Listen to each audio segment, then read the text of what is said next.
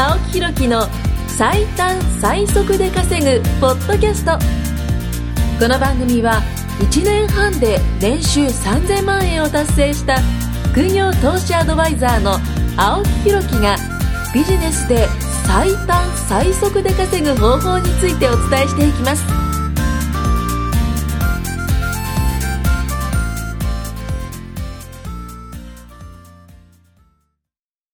青木ひろきの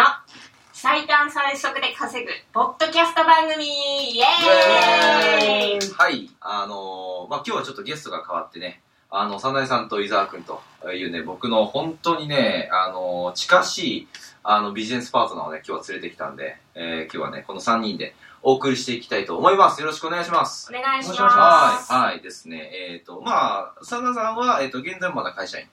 ねそうですされているということで、で、伊沢くんも脱サラね、そうですね。元あれですよ、あのーアパレル関係うの、ん。某アパレル関係の、ボーンですね。そう、某有名なところの、あ自分で店持ってたんですよ。すごいですね。そう、自分で店持ってそれは、まあまあ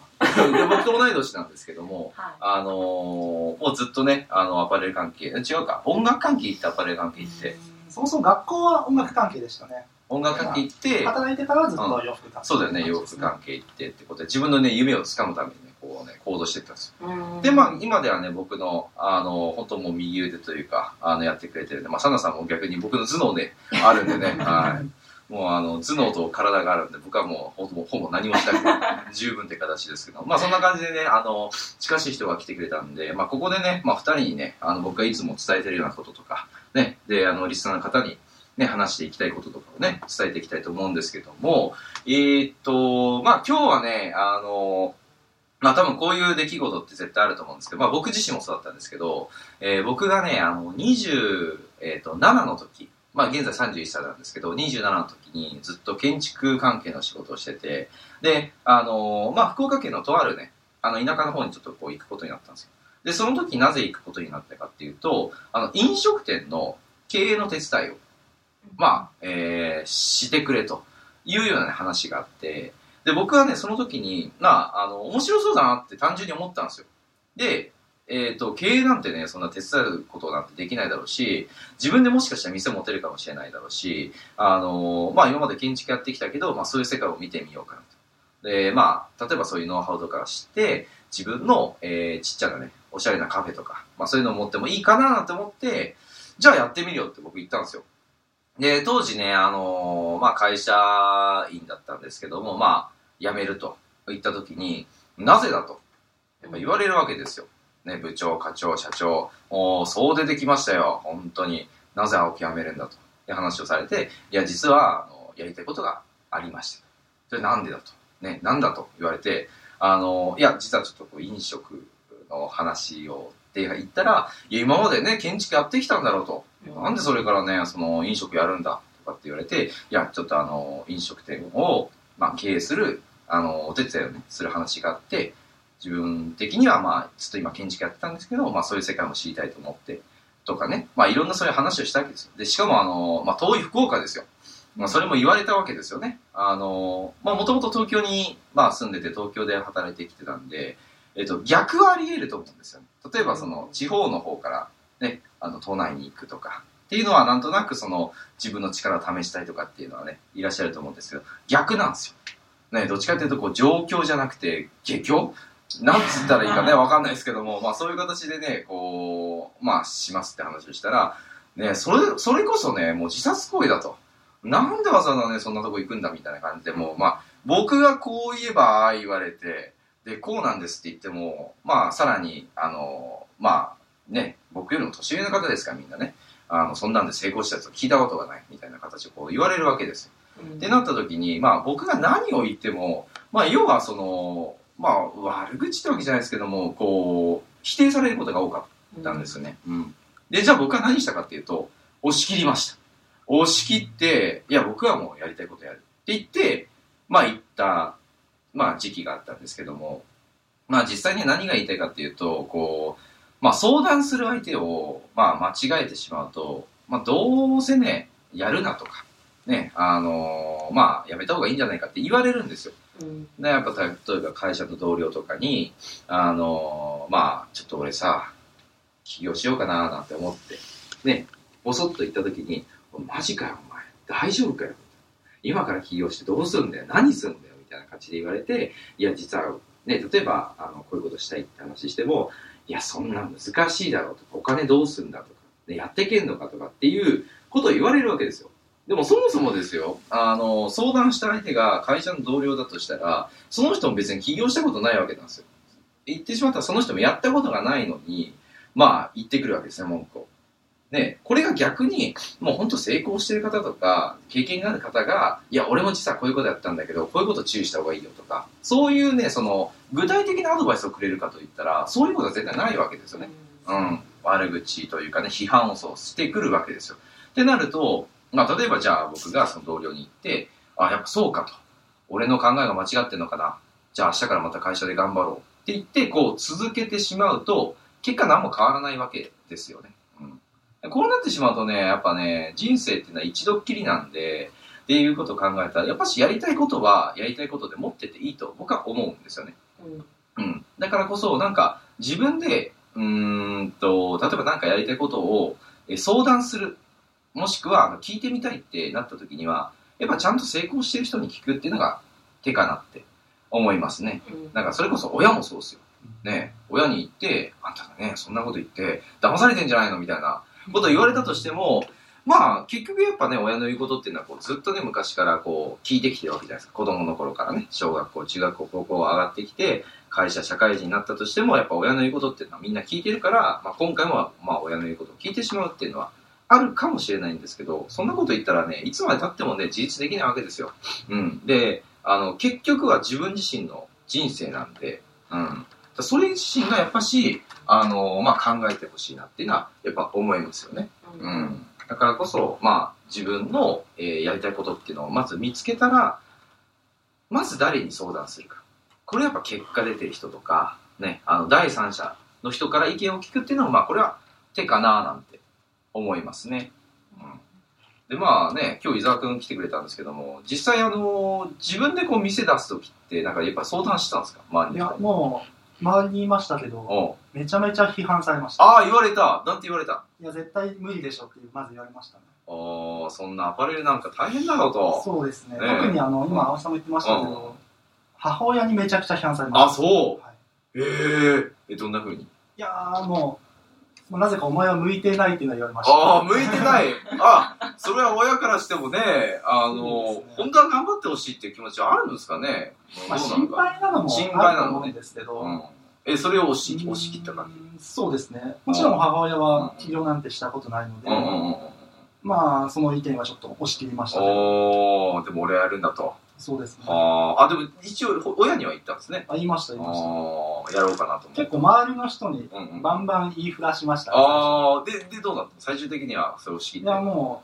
う、えー、9割方批判でしたけど、あ、押し切り本ました。当？ああ、でもそれでもやっぱ押し切って。そうですね。で、実際やっぱ店持てたっていうね。やっぱこれを例えばじゃあ、そっか、俺向いてないかなって思ったら、まあ多分店持ってないわけであできないまって、そうそうそうそう。この経験って結構強いですよね。ああ、西内さんなんかあります？私、あの、相談しないタイプなんであ、しないんだ。もう思い立ったらすぐ誰にも相談しないで行動すへる。え、タイプ親にも、友達にも友達にも彼にも。彼にも、誰にも言わない会社の同僚にも。言わない。へえ。で、なので失敗することもすごい多いんですよ。あそこでね、あ、そっかそっか、その相談しないで、とりあえずえっととりあえず自分でやって、ああ、でもそれもね、いいっすよ。で、失敗したらしたで、別にまたやんなきゃいいだけなんで、その失敗っていうかね。なので、事後報告タイプですね。あ、これやってましたみたいなうん。こういうことやってます。えそれやっぱうまくいったら言う感じ。うん、いやでも失敗しても言いますね。こういうことがあってって。こういうあ経緯があって、あ。はいはいはいはいはい。でだからこういうことは気をつけた方がいいよみたああ、あいな。あ、ああ。でもあの、あんまサナさんって言いふらさないもんね、それね。聞かれて、聞かれてから。いや、僕はね、聞いたのは、あの、だって、あの、そういう機会があったから聞いただけであって、あんまし言わないもんね、自分で。こう、なんか失敗したことっていうのを。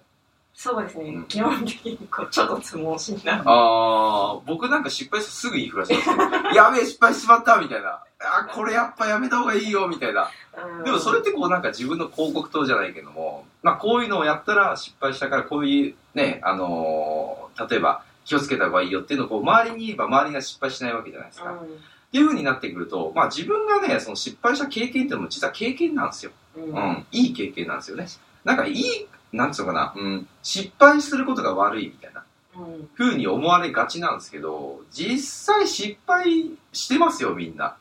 結構失敗してますね。お金持ってる人って結構失敗してますよ。うん、怪しい投資話に騙されたりとかも 実はしてるんですよ。だってお金持ってる方のとこにやっぱこう、行くわけじゃないですか。うんね、あの、そういう、ね、悪い人っていうのは。で、話して、やっぱ巧みに騙して持ってかれたっていうのも僕何人も聞いてますけども、でも、あのね、やっぱちゃんと学んで、次はそういう風にしないようにしてるんですよね。うんうん。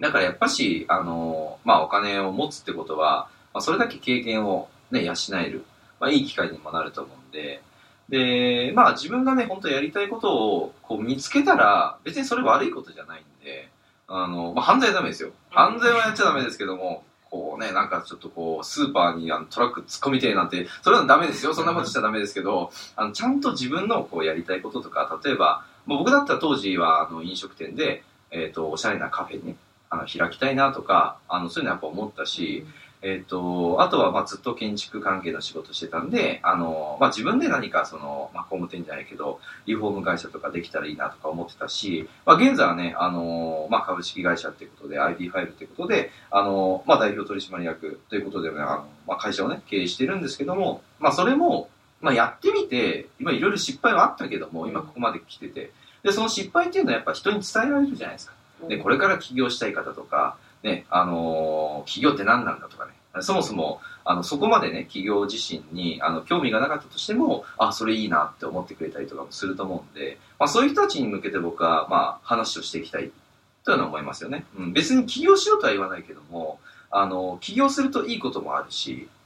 ね、あの、会社員が別に悪いわけじゃなくて、そういうところもね、あの、自分がやりたいとか興味持ったっていうふうに思ったら、まあ、ぜひね、なんかあの、話をね、してほしいなって思いますね。やっぱ周りにはこう成功してる人も僕の周りにはたくさんいるだいるし、あのーまあ、僕だけの経験じゃなくて他の周りの意見の経験も伝えることができるから、多分僕が持ってる経験って結構でかいと思うんですよね。うん、普通の方よりも、あのー周り、ね、稼いでる方も多いし、あのーいろんな失敗もしてきたし、うん。だからそういうところはね、あの、ぜひぜひ皆さんにね、お伝えしていければなって思いますね。はい。だからやっぱしまあ、あの、悪口っていうかそういう批判評論、まあ言われても、あの、結果やっぱその、ね、ここにいる二人っていうのは、まあ、あの、普通の会社員、ね、あの、よりも本当時給で言ったら全然高く、ね、あの、稼げてるわけじゃないですか。はいって思ったら、やっぱし、あの、自分でやりたいこととか、あとは成功してる人の、まあ、意見を聞いて、まあ、ここまで来れたのかな。ね、うん自分悪口を言われ、悪口っていうかね、批判評論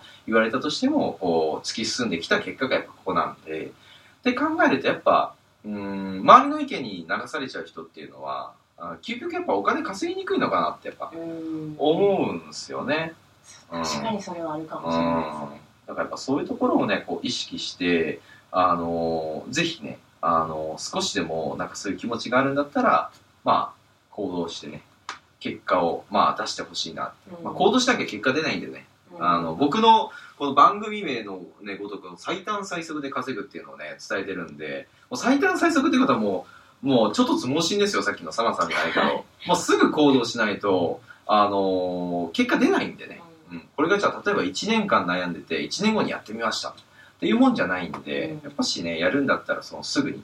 今でしょっていうね、うん。あの昔流行りましたけども本当そういうもんですよ。最短最速なんでね僕があのお伝えしたいっていうのは、うんこれが10年後にねあの資産1億円にしましょうとかじゃなくてどっちかといったらもっともっと早くあの資産1億円稼げるようなあのことをやっぱ伝えていきたい、まあ、そういうねあの番組なので、まあ、ぜひぜひねあのまあ、これからもね聞いてほしいなと思いますね。はい。まあ、まとめると今日、あの、今回のお伝えしたのは、まあ、あの、自分のね、やりたいことを、例えば周りに相談して、相談してね、こう、批判とかね、あの、言われたとしても、あの、気にしないと。うん。気にしないでやりなさいってことです。ははい。い。やりなさいってことと、あとはまあ、ちゃんと成功してる人に、あの、意見聞きなさいって、うん、ことですね。あの、その人がね、あの、しっかりちゃんとアドバイスしてくれるんで、まあ、そういうところをね、あの、意識して行動していってほしいななんて思います。はい。はい。ということで、そろそろね、お時間になりましたので、じゃあ今回はこんな感じでいきましょう。はい、どうもありがとうございます。ありがとうございました。今回も青木ひろきの最短最速で稼ぐポッドキャストをお聞きいただきましてありがとうございました。番組紹介文にある LINE アットにご登録いただくと無料面談全国どこにいても学べる有料セミナー動画のプレゼントそしてこのポッドキャストの収録に先着で無料でご参加できます。ぜひ LINE アットにご登録ください。